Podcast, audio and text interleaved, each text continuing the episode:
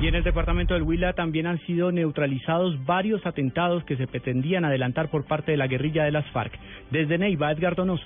Los artefactos explosivos destruyeron la planta de tratamiento de agua potable, dejando sin el vital líquido a la población. El colegio Juan 23 también fue víctima de otro artefacto, dejando daños en un muro y una malla. Y la población se encuentra en alerta por una motocicleta que al parecer está cargada con explosivos. Arney Segura, secretario de gobierno del municipio de Algeciras. Con este atentado prácticamente destruyó la planta de tratamiento de, del agua potable del municipio de Algeciras. Tenemos 13.000 mil eh, personas, 13.000 usuarios en el casco urbano que en este momento están sin el preciado líquido, pues debido a este a este atentado. También eh, tenemos eh, conocimiento de un artefacto que explotó en el, la vía en el Colegio Juan 23, donde también hay alumnos estudiando el día de hoy, donde se dirigían los que estudian los sábados. También hay otro indicio de un artefacto que está en la zona del cementerio, está por confirmar todavía. El hecho no dejó víctimas fatales.